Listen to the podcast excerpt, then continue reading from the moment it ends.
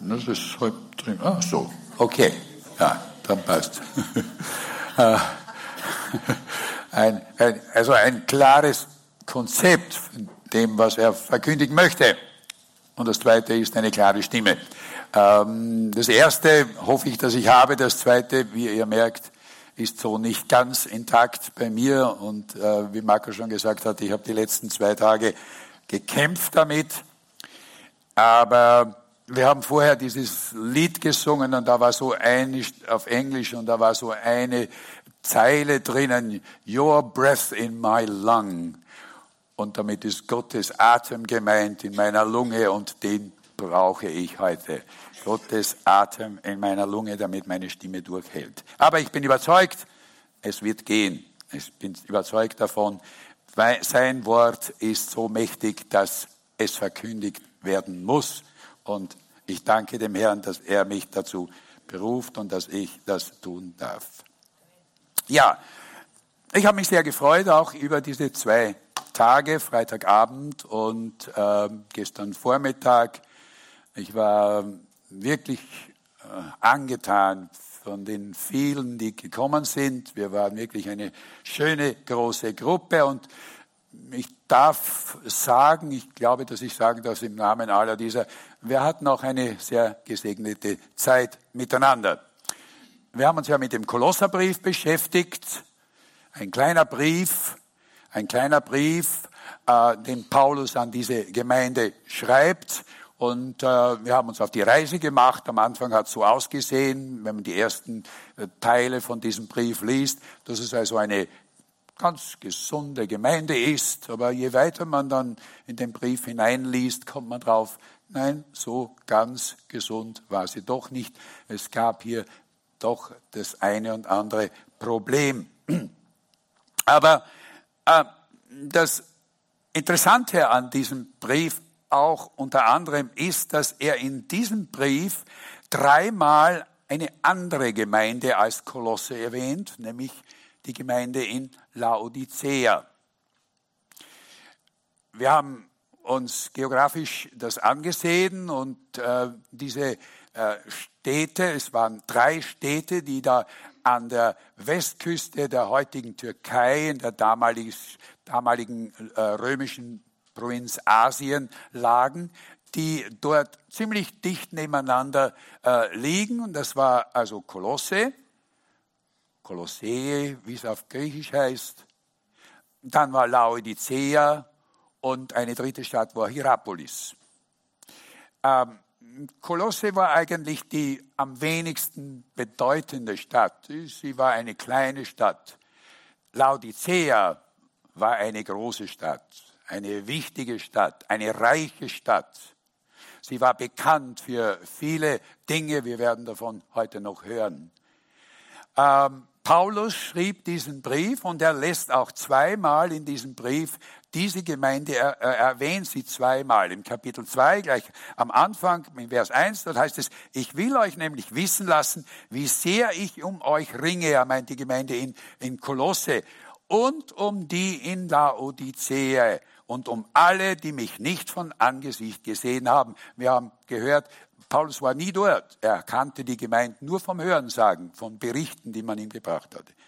Noch einmal in Kapitel 4, äh, auch dort in zwei Versen, ziemlich am Ende des Briefes, dort heißt es, ähm, da schickt er Grüße und da sagt er, lasst auch die Brüder in Kolossi, äh, in Laodicea grüßen. Und dann sagt er noch dazu, und wenn ihr diesen Brief bei euch in der Gemeinde vorgelesen habt, das war damals so üblich, dass man diesen Brief, der gekommen ist, laut vorlas, dann sagt er, dann schickt ihn auch weiter an die Gemeinde in Laodicea, damit sie auch dort, damit er auch dort verlesen wird und dass die ihn auch lesen dürfen. Und dann sagt er noch dazu, und den Brief, den ich denen geschrieben habe, den lest ihr dann gefälligst auch.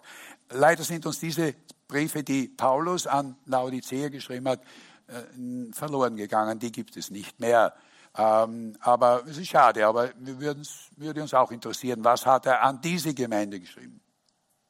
Aber es gibt im Neuen Testament einen anderen Brief, Jemand anderer hat einen Brief an die Gemeinde in Laodicea geschrieben. in der Offenbarung in Kapitel 3, ungefähr 30 Jahre nachdem Paulus einen Brief geschrieben hat, er konnte das nicht wissen, dass da jemand anderes noch einen Brief hat, ließ Jesus selbst durch den, durch den äh, Apostel Johannes, dem er das diktierte, dieser eingab, einen Brief an diese Gemeinde in Laodicea schreiben. Und mit diesem Brief möchten wir uns heute Vormittag im Kurzen äh, beschäftigen. Ich lese ja mal diesen Brief vor, den, den äh, Jesus hier dem Johannes diktiert hat. Wir finden den in der Offenbarung in Kapitel 3 von Vers 14 an. Dort heißt es, dem Engel der Gemeinde in Laodicea schreibe, dies sagt, der Amen heißt, der treue und wahrhaftige Zeuge, der Anfang der Schöpfung Gottes. Ich kenne deine Werke und weiß, dass du weder kalt noch warm bist. Ach, dass du kalt oder warm wärst. Weil du aber lau bist und weder warm noch kalt, werde ich dich ausspeien aus meinem Mund. Du sagst, ich bin reich und habe alles im Überfluss und brauche nichts und weißt nicht, dass du elend und jämmerlich bist, arm, blind und bloß. Ich rate dir, dass du von mir Gold kaufst, das im Feuer geläutet ist, damit du reich wirst und weiße Gewänder, um dich anzuziehen, damit du nicht nackt und beschämt dastehst, und Augensalbe, um deine Augen zu salben, damit du sehen kannst. Wen ich liebe, wenn ich lieb habe, den weise ich zurecht und erziehe ihn mit Strenge. So setze nun alles dran und kehre um. Siehe, ich stehe vor der Tür und klopfe an. Wenn jemand meine Stimme hört und die Tür auftut, werde ich zu ihm hineingehen und das Mahl mit ihm halten und er mit mir. Wer überwindet, dem will ich das Vorrecht geben, mit mir auf meinem Thron zu sitzen, so wie auch ich überwunden habe und mich mit meinem Vater auf seinem Thron gesetzt habe. Und dann dieser letzte Vers, der letzte Vers, Vers 22. Wer Ohren hat zu hören, er höre, was der Geist den Gemeinden sagt. Lasst uns noch einmal beten bevor wir uns mit diesem Brief dann beschäftigen wollen. Vater, wir wollen dir danken für dein Wort, das, auch wenn es schon vor 2000 Jahren geschrieben wurde, für uns heute von Brisanz ist und uns auch so viel zu sagen hat. Wir wollen dich jetzt bitten, dass du durch dein Wort sprichst, dass du zu uns sprichst dass unsere Ohren und die Ohren unserer Herzen offen sind und wir hören, was du für uns zu sagen hast. In deinem Namen bitten wir das. Amen. Was für ein Brief. Es ist der letzte Brief in diesen, in diesen sieben Sendschreiben am Anfang der Offenbarung. Wir haben uns ja mit den anderen sechs in den letzten Monaten beschäftigt. Ich habe ja über die anderen sechs schon gepredigt. Und das ist jetzt heute der siebte und der letzte Brief in dieser Serie. Und es ist kein erfreulicher Brief, wie wir gerade gehört haben. Ein Brief, der in einem starken Kontrast eigentlich steht zu den sechs anderen Briefen. Es ist kein Lob da, keine Anerkennung, eigentlich nur eine harte Zurechtweisung in den Versen 15 äh, und 16, wo es heißt, ich kenne deine Werke und weiß, dass du weder kalt noch heiß bist. Ach, dass du kalt oder heiß wärest. Du aber bist lauwarm. Weil du aber lau bist und weder kalt noch heiß, werde ich dich ausspeien aus meinem Mund. Ein hartes Wort von Jesus? Ausspeien aus meinem Mund? Was für ein hartes Wort. Wie kommt es dazu, dass Jesus so ein hartes Urteil über diese Gemeinde in Laodicea äh, fällt? Menschlich gesehen ging es dieser Gemeinde in Laodicea blendend. Super, gut. Sie erlebten keine Bedrohungen, keine Bedrohung von außen. Wenn wir zurückdenken, die Gemeinde in Smyrna oder in Pergamon, was die mitmachten. Von ihnen wissen wir, dass sie unter großer Verfolgung standen, dass sie äh, verfolgt wurden von, von, äh, von, von, von den kaiserlichen äh, Ordnerhütern, die, die, ja, sie, und dass viele von ihnen äh, zu Märtyrern wurden, ihr Leben lassen mussten. Sie standen unter enormen Druck, diese Gemeinden, aber nicht die Gemeinde in Laodicea. Die Gemeinde in Laodicea hatte auch kein Problem mit Irrlehre in ihren eigenen Reihen, wie es zum Beispiel die äh, Gemeinden in Thyatira und, und in, in Sardes hatten. Wenn wir die Briefe, wenn ihr die Briefe nochmal lest, sie hat, sie kämpften mit Irrlehre. Auch das war bei ihnen nicht. Oder unter diesen falschen Anschuldigungen und äh, Verleumdungen, die über die liebe Gemeinde in Philadelphia verbreitet wurde, von anderen sogenannten gläubigen Gemeinden. Auch das war für Laodicea nicht da. Sie waren eine reiche Gemeinde auch, eine sehr reiche Gemeinde. Die Stadt Laodicea galt zu einem der wichtigsten und ähm, größten, stärksten äh, Gemeinden in dieser oder äh, Orte, Städte in dieser Gegend dort. Sie war wohlhabend. Ähm, sie war wohlhabend aus verschiedenen Gründen. Sie äh, hatten ein großartiges Bankwesen, das sich über fast das ganze römische Reich erstreckte. Also sozusagen die Bank von Laodicea, die war bekannt. Sie waren reich durch ihre Geld, äh, mit ihrem Geld, mit Umgehen mit Geld, mit ihrem Bankwesen. Sie waren reich auch, weil, von, äh, weil sie in ihnen, äh, sie, weil sie eine Art Textilindustrie hatten. Äh, in Laodicea hatte man etwas erfunden, nämlich Farbstoffe, mit denen man Kleidungsstücke wunderbar färben konnte. Und das war etwas Besonderes. Und Stoffe aus Laodicea, ja, die waren, die waren beliebt und die waren, äh, waren wirklich, äh, jeder wollte so etwas haben. Und das dritte war, sie hatten eine interessante, etwas Medizinisches gemacht. Sie hatten eine Augensalbe entwickelt. Wir wissen heute nicht mehr so genau, was das war. Vermutlich aus den, aus den Gesteinen, die dort äh, kamen, äh, äh, haben sie irgendein Pulver gemacht, das bei gewissen Augenkrankheiten dann geholfen hat. Und auch das war im ganzen römischen Reich bekannt. In Rom kannte man die Augensalbe von Laodicea, das Qualm. Also Laodicea und die Gemeinde und die Leute in der Gemeinde hatten Teil an diesem, an diesem Reichtum. Sie waren auch alle wohlhabend. Also an materiellen Gütern fehlte es der Gemeinde auch nicht. Was war es dann? Vers 14 beginnt mit den Worten, also der Brief beginnt ja mit diesen Worten, dies sagt der Amen heißt, der treue und wahrhaftige Zeuge, der Anfang der Schöpfung.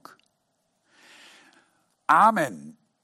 Amen, dieses Wort bedeutet im Griechischen so viel wie es ist richtig, es stimmt, es ist wahrhaftig.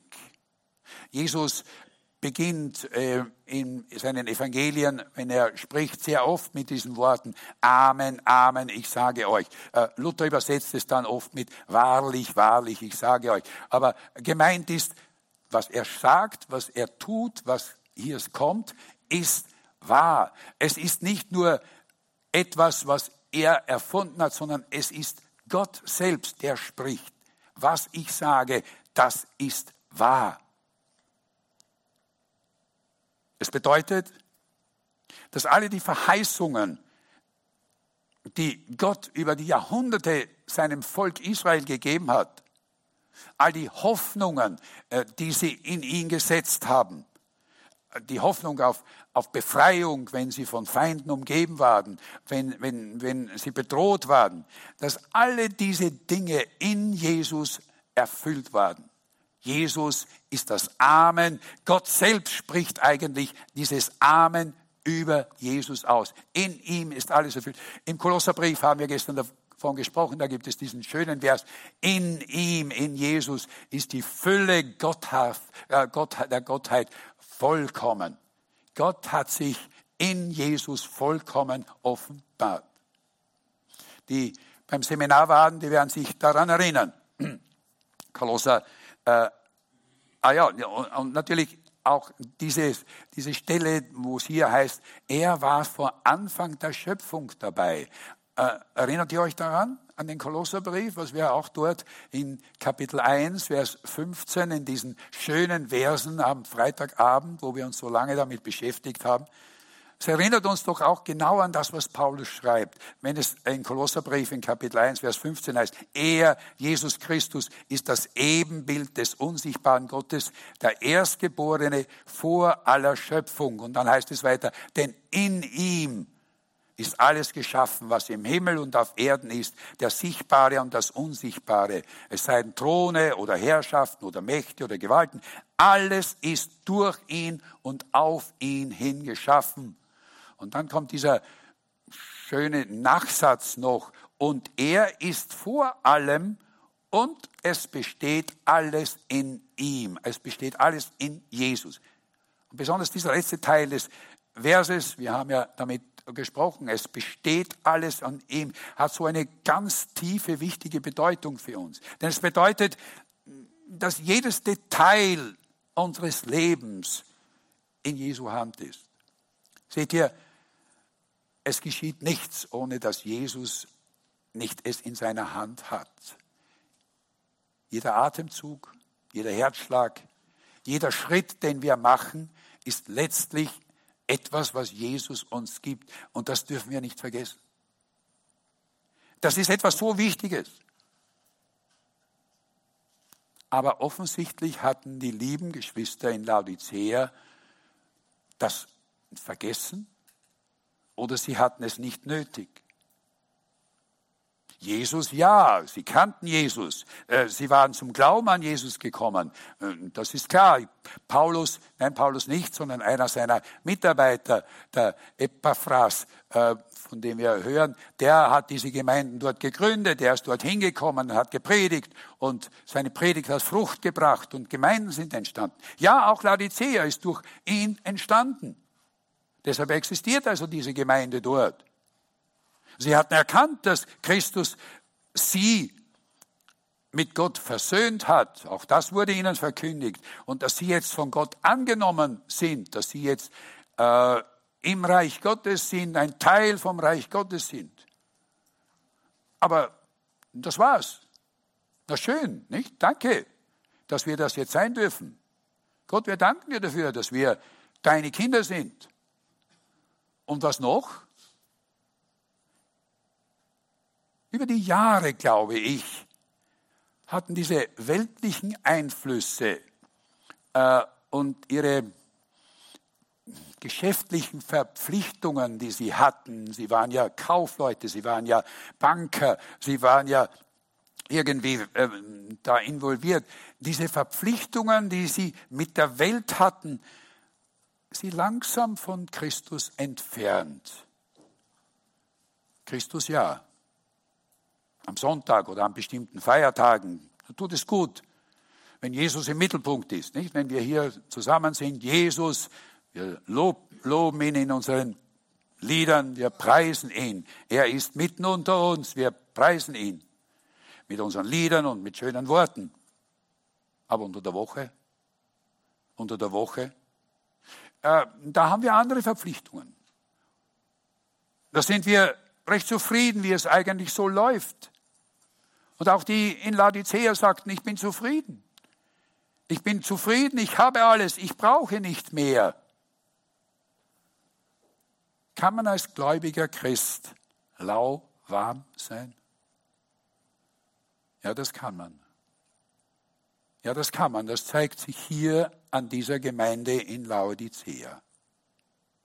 Seht ihr, ein Mensch, der gesund ist, der geht in der Regel nicht zum Arzt, nicht?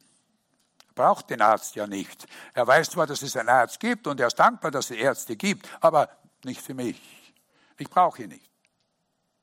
Denn wenn ich mich rund und gesund und wohl fühle,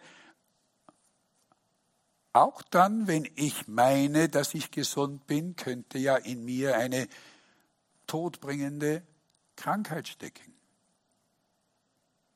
Jesus sagt selbst einmal, als er darauf angesprochen wurde, er sagt, nein, ich bin nicht gekommen für die Gesunden. Ich bin gekommen für die Kranken. Aber um zum Arzt zu gehen, muss man sich krank fühlen.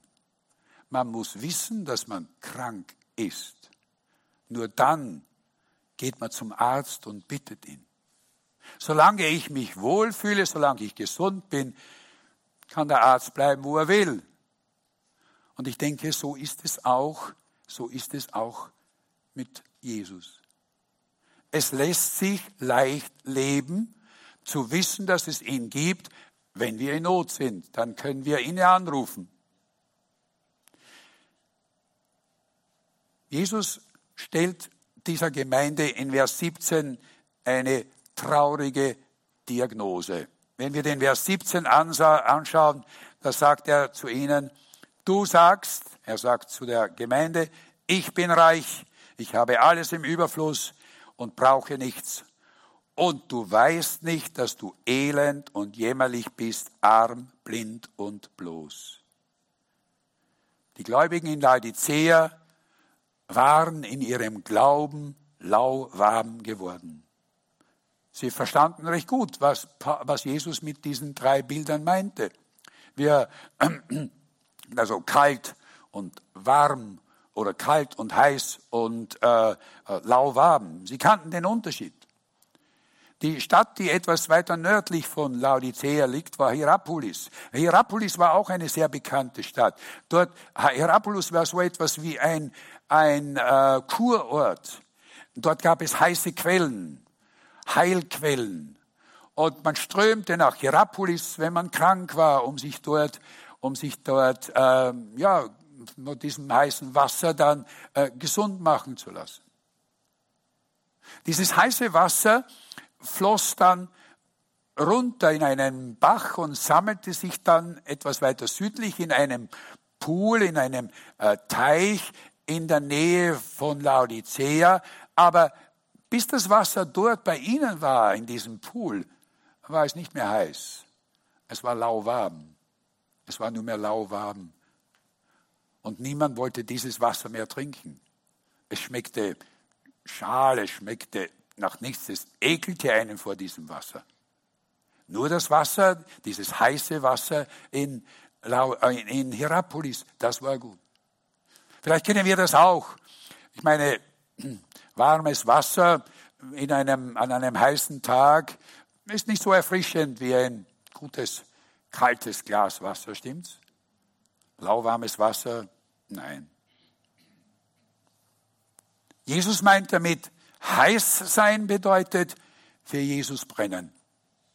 Kalt bedeutet Christus abweisen. Beides ist eine Möglichkeit. Beides ist eine Möglichkeit. Jesus sagt hier nicht, dass das eine oder das andere. Nein, er sagt, du kannst entweder kalt sein oder du kannst heiß sein. Beides akzeptiert. Die Entscheidung fällt bei dir, ist bei dir, liegt bei dir. Und die Konsequenzen deiner Entscheidung musst du auch tragen. Entscheidest du dich für ihn, dann hast du auch alles, was er dir bietet, diese Fülle. Entscheidest du dich kalt zu bleiben, dann musst du auch da die Konsequenz dann tragen, wenn eines Tages du vor ihm stehst und er dich fragen wird, was hast du mit deinem Leben gemacht? Warum hast du in deinem Leben nicht mehr für mich getan und warum hast du dich nicht für mich entschieden? Aber lauwarm zu sein, lauwarm zu sein, das ist so irgendwo in der Mitte, irgendwo dazwischen. Ein bisschen gläubig sein, ja, aber man muss ja nicht gleich ins andere Extrem fallen. Und Jesus sagt zu dieser Gemeinde, so seid ihr, so seid ihr. Und dann sagt er, aber so eine Gemeinde will ich nicht. Ich will nicht so eine lauwarme Gemeinde, die sich mit ein bisschen zufrieden gibt, die ein bisschen von mir nur haben will. Jesus gibt sich nicht zufrieden mit einer lauwarmen Gemeinde, genauso, und das ist ja dasselbe, er gibt sich nicht zufrieden mit einem lauwarmen Christen, mit einem lauwarmen, der nur so ein bisschen zu ihm gehört.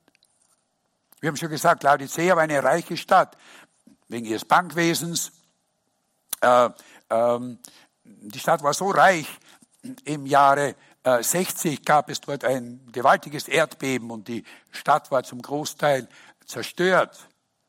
Nun, äh, wenn so etwas passiert, dann erwartet man ja vom Staat oder von anderen äh, Hilfsorganisationen sofort Hilfe, auch dann finanzielle Hilfe, dass die Stadt wieder aufgebaut war. Aber die reichen Laodicea, die sagten damals, wir brauchen nichts.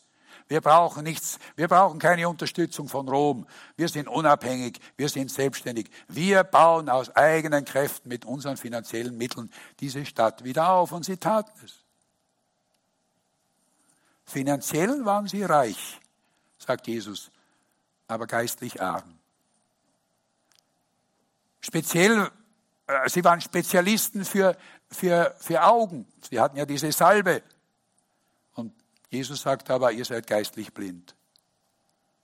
Und sie waren auch bekannt für ihre Textilien, für ihre vornehme Kleidung, für äh, all das. Immer vornehm gekleidet.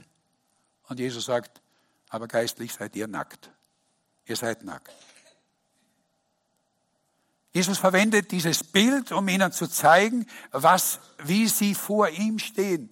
Nicht wie sie sich fühlen, wie sie sind, wie sie meinen, dass sie sind, sondern wie sie vor ihm sind. Und wenn wir die weiteren Verse betrachten, wenn wir weitersehen, dann merken wir, wie eigentlich Jesus in seiner Leidenschaft, in seiner Liebe für, auch für diese Gemeinde um sie ringt und möchte, dass eine radikale Veränderung in ihnen stattfindet. Und Jesus möchte das auch für uns.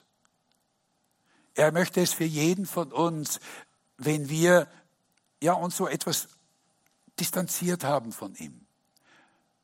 Wenn wir nicht mehr so wirklich heiß sind und war, äh, wirklich brennen für ihn. Und er gibt ihnen ein Rezept.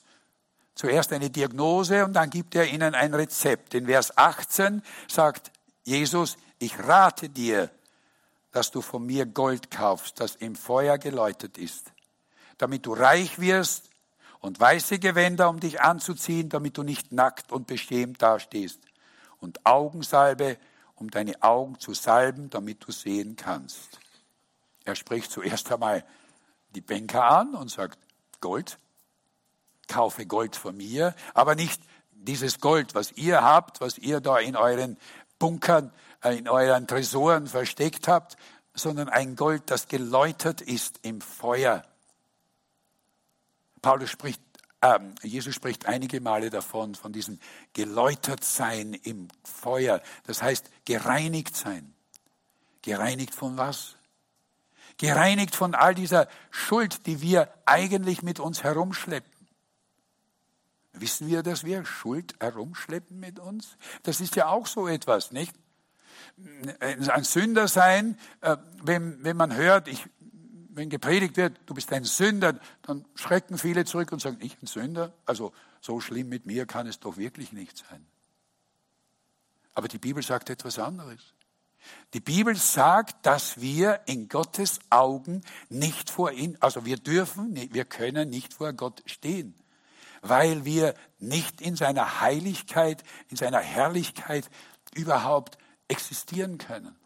Es muss zuerst etwas geschehen mit uns. Es muss etwas geschehen, was irgendwann einmal kaputt gegangen ist. Gott hat uns geschaffen als sein Ebenbild, so heißt es in, in dem Schöpfungsbericht. Aber irgendwann ist dieses schöne Bild, das Jesus mit uns vorhatte, zerkratzt worden. Es ist kaputt. Und es muss wieder erneuert werden. Und das können wir nicht selbst tun. Das kann nur einmal einer tun, der selbst vollkommen war und vollkommen ist. Jesus. Und das ist die Botschaft. Das ist die Botschaft, die auch die Laodiceer kannten, aber sie nicht ernst nahmen. was an Gewicht ein Kreuz ausmacht, das Jesus getragen hat, äh, ist gewaltig. So ein Holzkreuz in den Dimensionen, die er getragen hat, das wiegt in der Nähe von 100 Kilo. Aber Jesus hat viel mehr getragen. Er hat die Schuld von uns allen getragen. Und er hat es, er hat diese Schuld, wie es im Kolosserbrief heißt, ans Kreuz geheftet, damit sie vergeben und weggewischt ist. Es ist dieses Gold, das wir dann bekommen, wenn wir uns ihm anvertrauen und sagen, danke, dass du es für uns gemacht hast. Es ist eigentlich, dieses, dieser Vers ist eigentlich ein Echo auf, auf, auf, auf, einem, auf einer Stelle aus dem Alten Testament, aus Jesaja 55. In Vers 1 dort steht dieser schöne Vers, kommt her, die ihr kein Geld habt und kauft ohne Geld umsonst, was ich euch geben will. Seht ihr, wir können uns unser Heil nicht erkaufen. Wir können uns diesen Zugang zu Gott, zu unserem himmlischen Vater, zu unserem Schöpfer nicht erkaufen, nicht erwirken, nicht arbeiten daran. Wir können es uns nur schenken lassen. Und Jesus bietet uns das an. Und er sagt, nehmt von mir nicht nur das, sondern nehmt noch viel mehr noch viel mehr, etwas, was viel mehr wert ist als euer Gold, äh, damit ihr wirklich reich werdet. Nehmt aus diesem unermesslichen Reichtum, der in Gott, der im Feuer erprobt ist und der unverwüstlich ist. Er sagt, nehmt euch weiße Kleider, lasst euch weiße Kleider geben, damit ihr eines Tages nicht nackt vor dem Thron Gottes steht. Was sind diese weißen Kleider? Etwas weiter in Kapitel 7 der Offenbarung wird uns berichtet, was es sind. Dort heißt es, dass es die Kleider sind, die Kleider des Heils, wie sie dort genannt werden. Kleider, die im Blut des Lammes, im Blut Jesu, das er am Kreuz vergossen hat, weiß gewaschen, rein gewaschen wurden.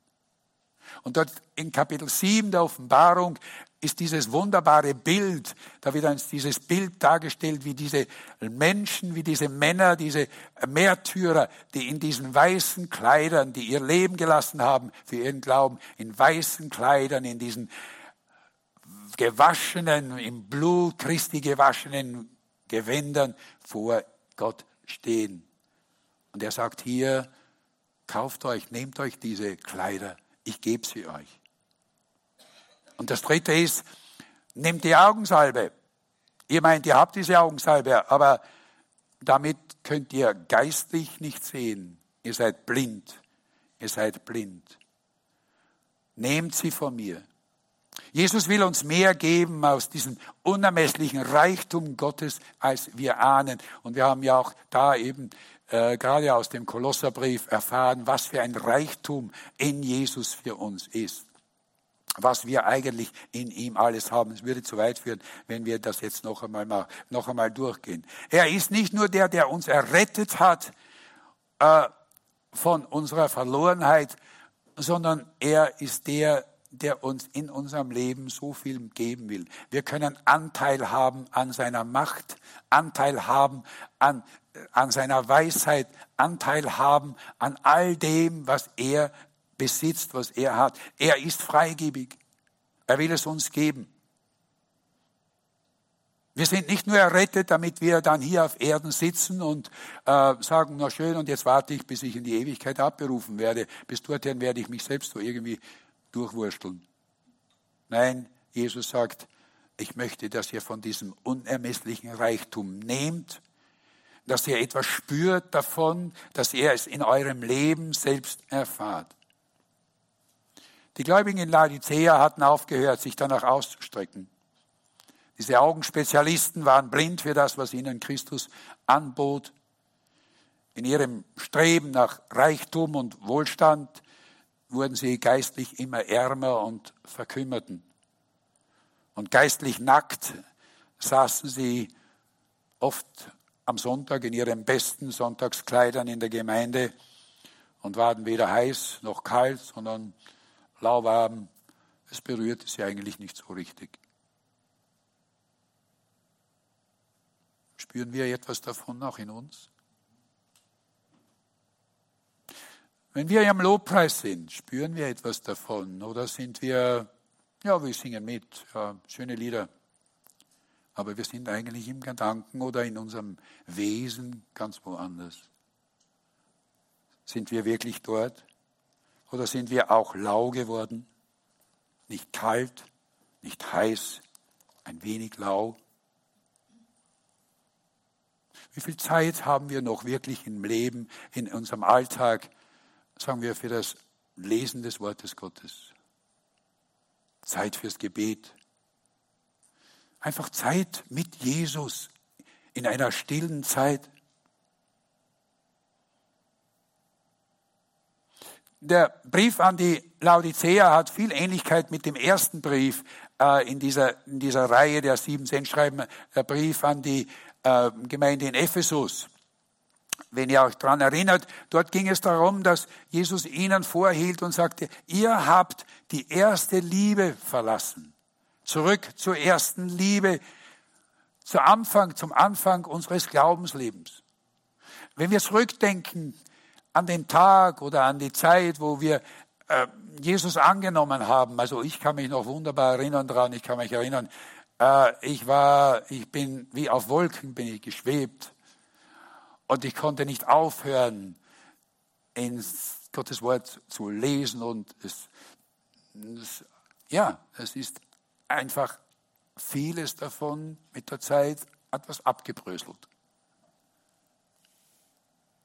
Früher, da brannten wir für Jesus. Wir konnten nicht genug bekommen.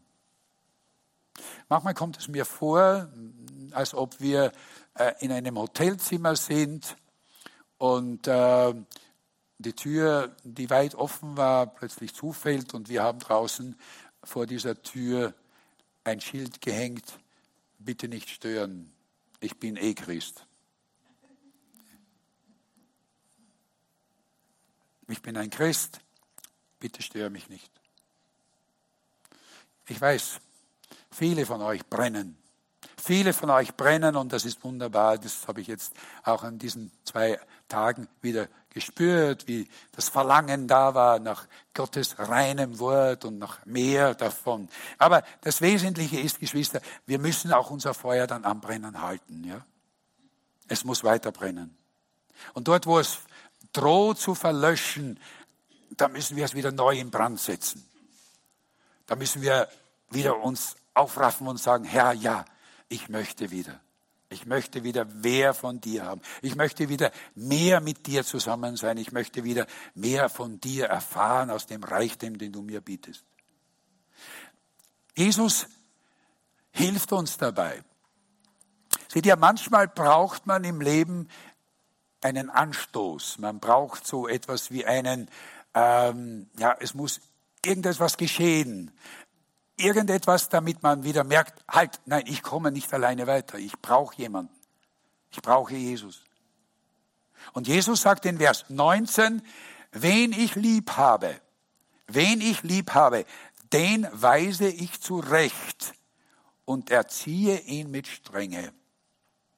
Wen ich lieb habe, den weise ich zurück.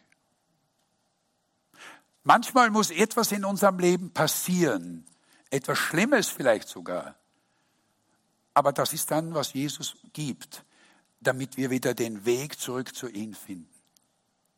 Es ist so wie ein Vater äh, seine Kinder manchmal bei den Schultern packt und schüttelt und sagt, hör zu, hör zu, was ich dir sage.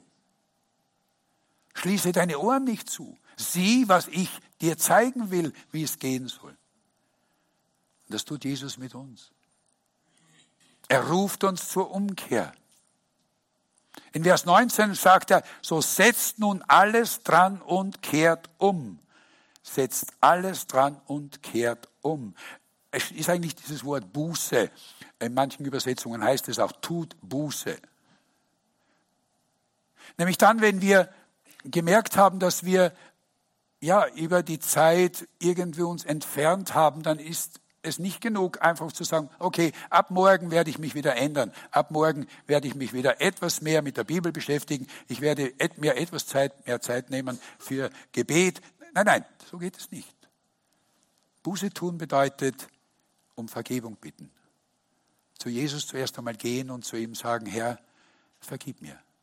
Vergib mir, dass ich dich vernachlässigt habe. Vergib mir, dass ich die Beziehung zu dir irgendwo ab, äh, erkalten ließ, dass sie nicht mehr wirklich brennt. Und dann wird Jesus sagen, okay, komm her zu mir, komm her zu mir. In Vers 20 sagt Jesus, siehe, ich stehe vor der Tür und klopfe an.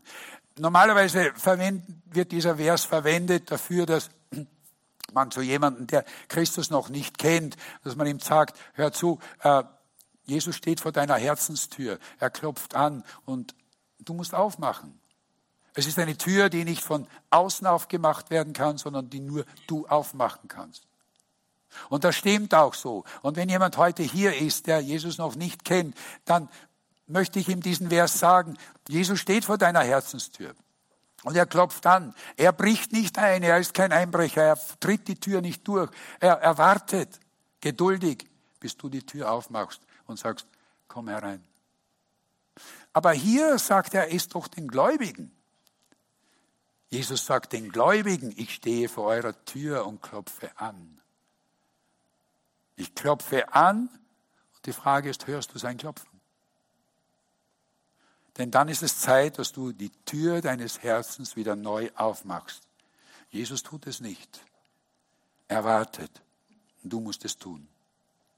Aber wenn du es tust, wenn du es tust, wenn du bereit bist, diese Tür aufzumachen, wenn du bereit bist zu sagen, Herr, vergib mir, aber ich möchte wieder, dass du mein Leben äh, regierst, wenn du das tust, dann gibt Jesus dir ein wunderbares Versprechen.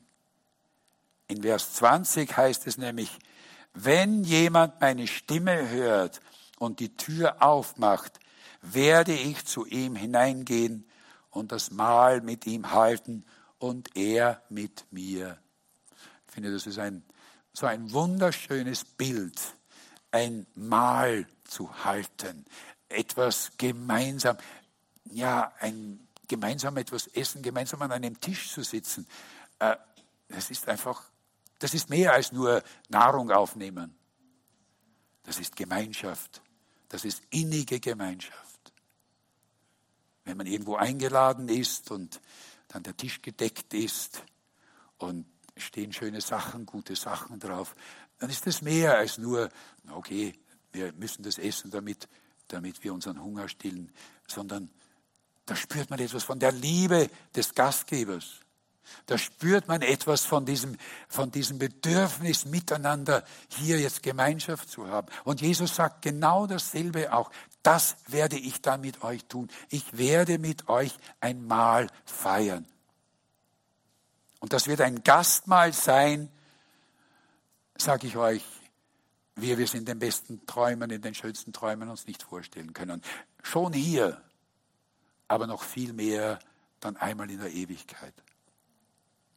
Aber hier wird Jesus dann unseren Hunger, unseren geistlichen Hunger, der in uns drin ist, den wird er stillen und uns satt machen. Er wird uns satt machen mit einer neuen Gewissheit, dass der Heilige Geist in uns ist und wir von ihm gelenkt und ergriffen sind. Und ja, er wird jede Faser unseres Lebens durchdringen. Und er wird uns mit einer unglaublichen Freude erfüllen, die wir bisher vielleicht nicht gekannt haben. Am Ende des Abschnitts heißt es, wer Ohren hat, der höre, was der Geist den Gemeinden sagt. Wer Ohren hat, wer geistliche Ohren hat, wer jetzt gehört hat, was Jesus uns bietet, der wird herausgefordert. Der sollte herausgefordert sein, jetzt eine Antwort zu geben. Eine Antwort, auf die Jesus wartet. Wie sieht diese Antwort aus, die du ihm geben wirst? Es gibt ein schönes Lied und ähm, Sam hat dieses Lied ausgesucht, das wir dann jetzt gleich mit dem Lobpreisteam singen werden. Es hat so einen wunderschönen Text, denn es ist eigentlich, es ist eigentlich dieses, was wir dann als Antwort Jesus geben können. nämlich, dass wir sagen, ich gebe dir mein Herz. Ich gebe dir dein, mein Herz und alles, was ich bin. Ich halte nichts zurück. Um deinetwillen her lege ich alles vor dir hin. Das, was ich mir erträume, was meine Rechte wären, ich gebe alles auf für ein neues Leben her. Und dann heißt es in dem Refrain, mein ganzes Leben gebe ich dir, gebe ich nur dir. Bist du bereit, das zu sagen? Wenn wir dieses Lied singen, dann sollen wir dieses Lied nicht nur singen, weil es ein schönes Lied ist, sondern als ein Gebet. Jesus ist hier und er wartet. Er hat die Tür, er steht vor deiner Tür und er klopft an und sagt, möchtest du nicht wieder zurückkommen zu dem Anfang, zum Anfang deines Glaubenslebens, deiner Beziehung zu mir? Dann mach die Tür auf und sag zu ihm, ja Herr, ich gebe dir jetzt mein Herz. Bevor wir dieses Lied singen, möchte ich mit euch beten. Ich möchte mit euch beten und ihr könnt, ihr könnt äh, im Herzen mitbeten, ihr könnt es einfach im Herzen nachsprechen, was ich sage, denn ich möchte ja dieses, dieses, ähm, dieses Hingeben, diese Hingabe, dieses Hingabegebet einfach für euch sprechen. Unser lieber Vater im Himmel, unser Herr, Herr Jesus, danke, dass du vor der Tür stehst unseres Herzens, meines Herzens, dass du jetzt anklopfst und dass du wartest, dass wir die Tür aufmachen.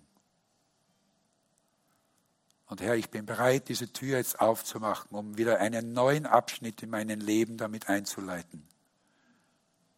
Vergib mir, wenn ich dich vernachlässigt habe. Vernachlässigt, äh, vergib mir, wenn ich mich mit anderen geschäftlichen Dingen in meinem Leben, die mir wichtiger geworden sind, ablenken habe lassen. Dass die eigentlich deine Stelle in meinem Leben eingenommen haben. Nimm du jetzt diesen Platz wieder neu ein in meinem Leben. Ich gebe dir mein Herz wieder neu und alles, was ich bin. Mit all meinen Fehlern, mit all meinen ähm, Krankheiten, mit all meinen zu kurz kommen, ich gebe es dir, ich lege es vor dir hin. Auch meine Träume, die ich mir selbst zusammengezimmert habe für mein Leben, auch das gebe ich dir und will dich bitten, dass du für mich meine nächsten meine nächsten Schritte, meine Zukunft planst und dass ich das tue, was in deinem Willen ist. Lass mich spüren, dass du jetzt zu mir zurückkehrst in mein Herz durch deinen Heiligen Geist. Amen. Amen.